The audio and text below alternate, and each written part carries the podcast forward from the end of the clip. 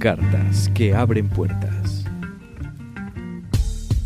Cada episodio, una carta distinta para una puerta nueva. Temas de coyuntura con abordajes que te harán pensar o repensar lo que das por hecho. Un montaje y desmontaje de lo que es, desde distintos enfoques, porque las cosas siempre pueden ser de otra manera. Esto es Cartas que abren puertas. ¿Y tú, qué puerta vas a abrir? Tanto la alegría como el dinero se notan automáticamente. Mira, por supuesto que esa persona está triste. Nada más checa su cara y su cuerpo, desencajado, su cuerpo hacia abajo. Pero no te enojes tanto. Ya estás bien rojo. Tu cara está desencajada. Y amigas y amigos, supongo que estarás pensando, quizás el podcast hoy sea sobre emociones. Y sí, pero vámonos más atrás. ¿Qué hay detrás de esa historia tradicional de la emoción? Amigas y amigos, soy Gabriel de la Vega.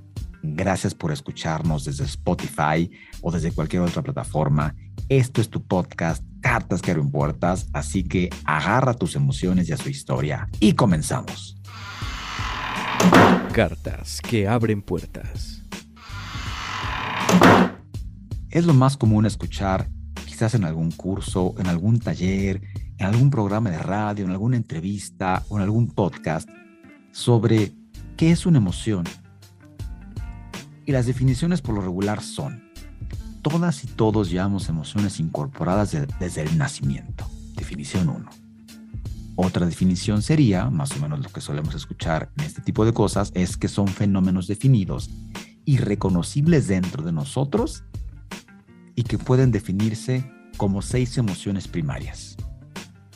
Y una vez contestado esto, la siguiente pregunta de rutina suele ser, ¿cuándo es que se dan las emociones en nosotros?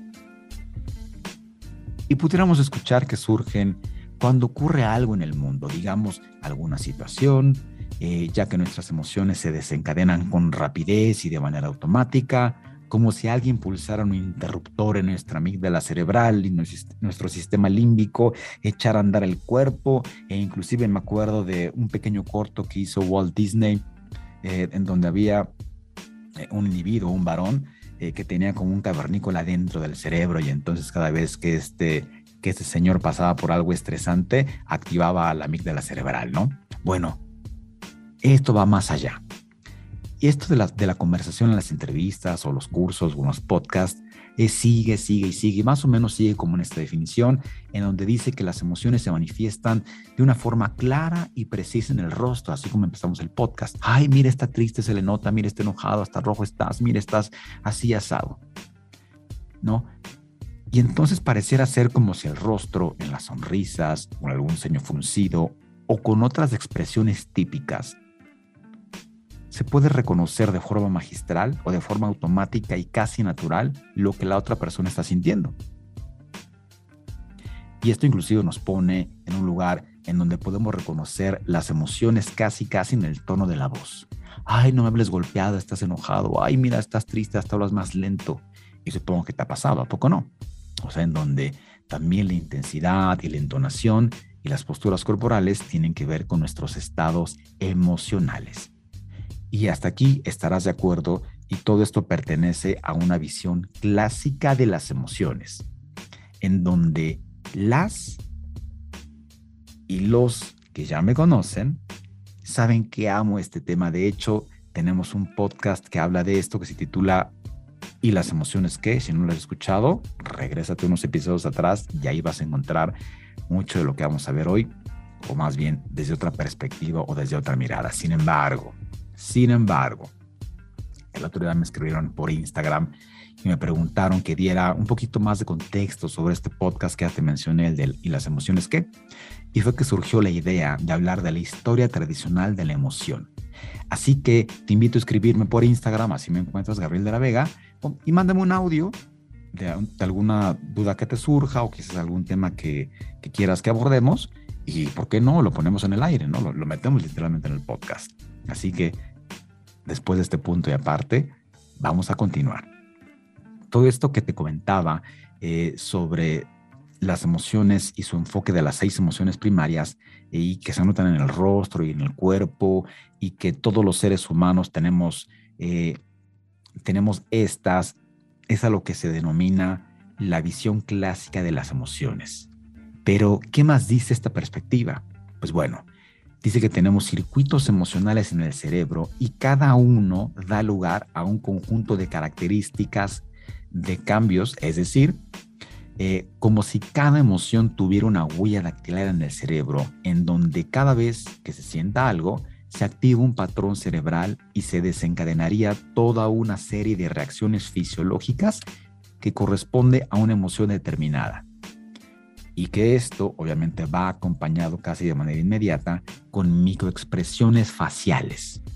Es decir, es como si escucháramos una noticia alarmante y luego luego las neuronas del miedo se encendieran. Y eso desencadenaría, desencadenaría que nuestro corazón se acelere y que nuestro cuerpo se paralice o sintamos un instante de terror. Es decir, como si las emociones estuvieran precargadas y hubiera patrones que hacen que el cuerpo emita activaciones específicas ante cada emoción. Pero, pero, pero, pero, pero. ¿Qué más dice la visión clásica de las emociones? Bueno, desde este enfoque, las emociones son un producto de la evolución, ya que fueron positivas para la supervivencia y ahora son un componente fijo de nuestra naturaleza biológica. Pero, ¿qué quiere decir esto? Vamos a hacerlo más fácil. Es decir, que si las emociones son biológicas e inherentes a la especie, esto quiere decir que también son universales, es decir, que todos los seres humanos del planeta sienten las mismas emociones. No importa la edad, no importa el país, no importa la cultura, no importa la infancia, es decir, que todos los seres humanos experimentamos la tristeza de la misma manera, o el miedo, o el enojo, o el, asco, etcétera, etcétera, etcétera. Es decir, Inclusive estas emociones también las sentían nuestros antepasados homínidos que deambulaban por ahí en la sabana africana. Esto dice la perspectiva clásica de las emociones. Pero hay más. Hay más sobre esta visión histórica clásica sobre las emociones. Se cree que también son un reflejo bruto, que con mucha frecuencia se opone a nuestra racionalidad. Digamos que tiene que ver con la parte primitiva de nuestro cerebro que quiere que le digamos a nuestro jefe que es un imbécil, pero que nuestra parte deliberativo racional hiciera una pausa o hiciera que frenáramos ante este impulso porque sabemos que nos van a despedir. ¿Te suena más o menos lógico esto? Pero ¿cómo es eso? Es decir, con todo esto que ya, hemos ido platicando, obviamente que suena bastante lógico. Si esta visión de las emociones lleva vigente varios milenios, e inclusive eh, personas ilustradas como Platón, Aristóteles, Hipócrates, Buda, René Descartes, Sigmund Freud y Darwin, todos ellos han hablado, han postulado, han abonado para que esta visión clásica sea tan convincente e inclusive hasta el mismo Steven Pinker y Paul Ekman o el Dalai Lama también sugieren este arraigo a esta perspectiva clásica. Y si la agregas a que nuestros consumos culturales más actuales, por, como por ejemplo Light to Me, que no es tan actual, pero es actual, o la serie Daredevil, te hablan sobre expresiones faciales, sobre que si mientes, sobre que si no, y sobre que si el ritmo cardíaco revela nuestros, nuestros sentimientos más íntimos. Y hasta en Plaza Sésamo, o intensamente, no como se llama en inglés Inside Out, nos están enseñando que estas emociones primarias eh, las tenemos todo y cómo es que dialogan entre ellas para poder emitir alguna decisión. Y, si no mal recuerdo, también el neuromarketing lo utilizaba eh, mucho para, eh, sobre todo, te ponía eye trackers, ¿no? que son unos lentes en donde en donde tú puedes, en donde puede limitar en dónde estás viendo, en aquel, alguna góndola para poder predecir o para poder incentivar el consumo de ciertos productos localizados en ciertas zonas del anaquel, ¿no? Pero, y aquí hay un gran pero, un gran punto de inflexión, en donde toda esta visión clásica, que por supuesto cuadra y hace sentido, pero solo desde el punto de vista discursivo. Ese es el gran pero, que todo esto cuadra y hasta ahorita lo que hablamos del podcast dice, pues claro, Gabriel, así es esto. La cara, el cuerpo, lo que sentimos, la fisiología, todo va de la mano y todo dice lo mismo. E inclusive eh, puedo yo saber, puedo yo detectar qué está sintiendo la otra persona con solo ver estos elementos, ¿sí? Es lo que te decía. Solo desde un punto de vista discursivo cuadra. Pero ¿qué quiere decir esto? ¿Qué es más fácil sostener? Ejemplo 1. Todos los seres humanos tenemos las mismas emociones y nos vienen precargadas y heredadas gracias a la evolución.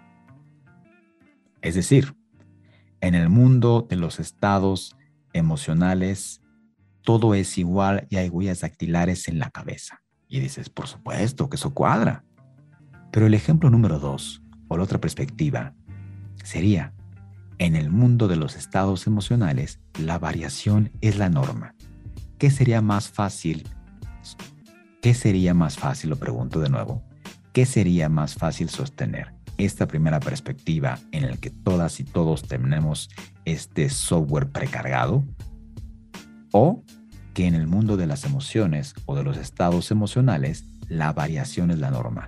Y obvio que el ejemplo 1 tiene más peso y tiene más lógica. Sin embargo, no es así. Y te hablo de investigaciones que datan del 2015 a la fecha.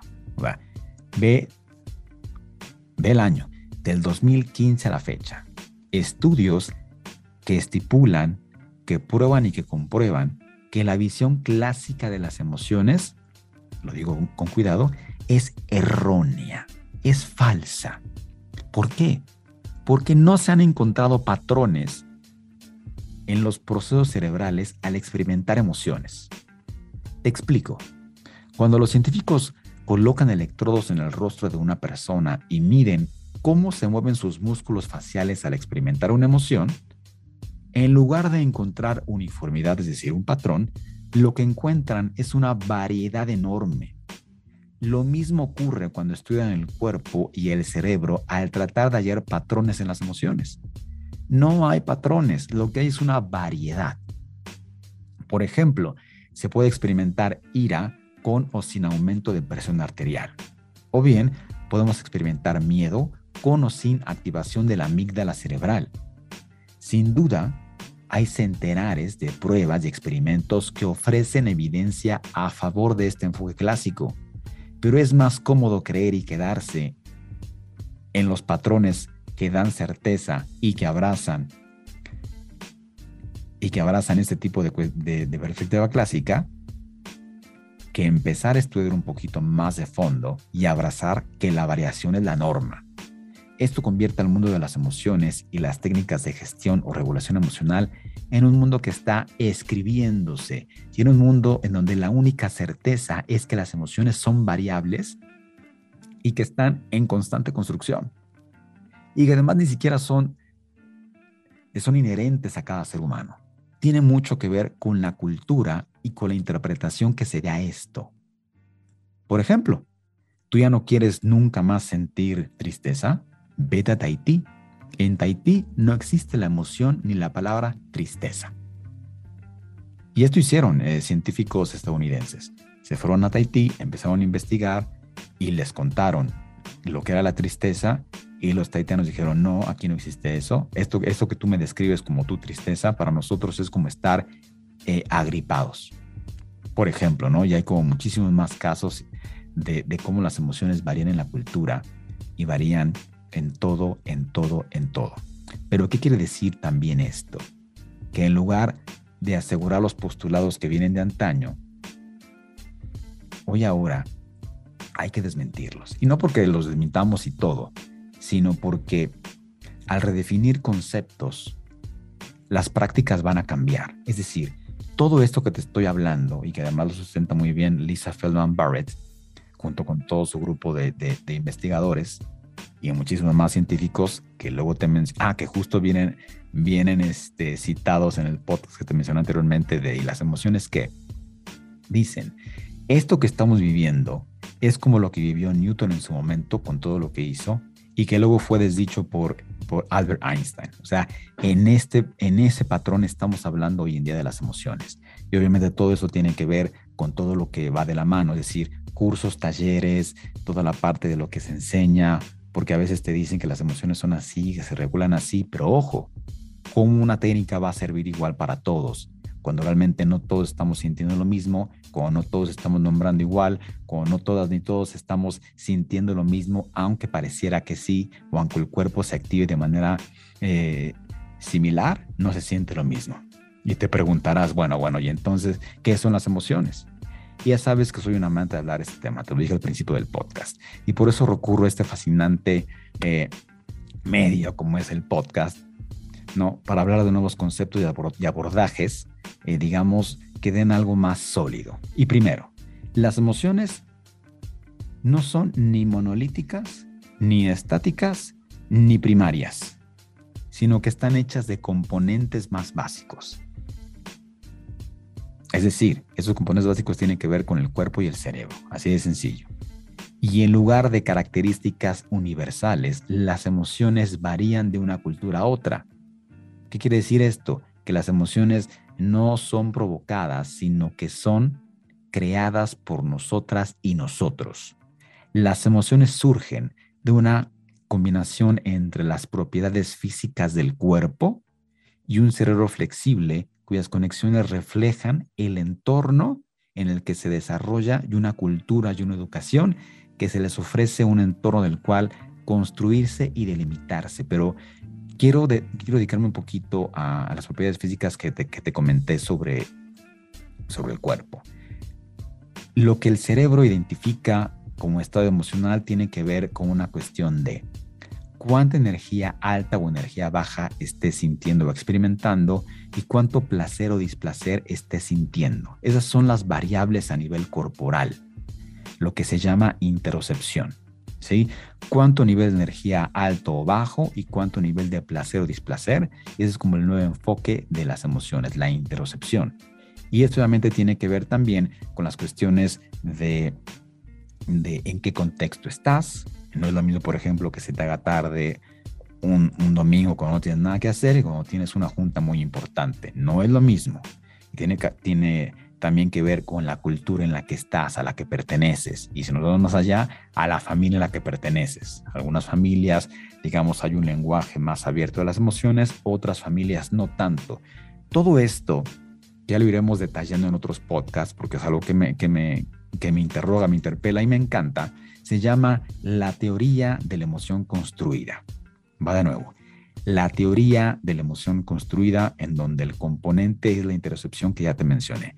Y para cerrar, y para que quede más claro, si bien la visión clásica de la emoción sigue siendo convincente y casi obvia a pesar de las pruebas que la refutan, ¿por qué tiene tan buena prensa? Pues porque resulta sumamente intuitiva, como te lo comenté. ¿Y a poco no? tú escuchas al principio de este podcast y dices, claro, Gabriel, por supuesto, tienes toda la razón. Digamos que ofrece una respuesta confortable y hasta interrogantes profundas, eh, como el de marcar de dónde, de dónde venimos a nivel evolutivo, de si somos responsables de nuestros actos, o de si somos presa de nuestras emociones, o de si nuestras experiencias revelan fielmente el mundo externo a nosotros. En contraparte, la teoría de la emoción construida responde a este tipo de preguntas, pero de otra manera. Fíjate bien, la teoría de la emoción construida repele, contradice, ofrece apertura en lugar de certezas, irrumpe inclusive en cómo se concebía que funcionaba la mente. También sobre el origen del ser humano mismo y sobre la razón o intención de nuestros actos cotidianos. Fíjate todo lo que viene estudiando y todo lo que viene refutando este nuevo enfoque, este nuevo paradigma de la emoción construida. Pero, ¿por qué nos debería importar tanto esta teoría de la emoción construida? Ah, y esto te lo cuento en el siguiente episodio. Sí, sí, sí. Eso te lo cuento yo en el siguiente episodio, si no, esto se va a hacer una, una hora. Entonces vamos a, vamos a irlo chiquiteando, vamos a ir poco a poco. De entrada tanta información nueva cansa, agota y hasta perturbadora es. ¿Sí? Y con esa información, queridas amigos, finaliza este podcast. Esto es Cartas que abren puertas. Te saludo y te abrazo desde donde nos escuches. Soy Gabriel de la Vega. ¿Y tú? ¿Qué puerta vas a abrir?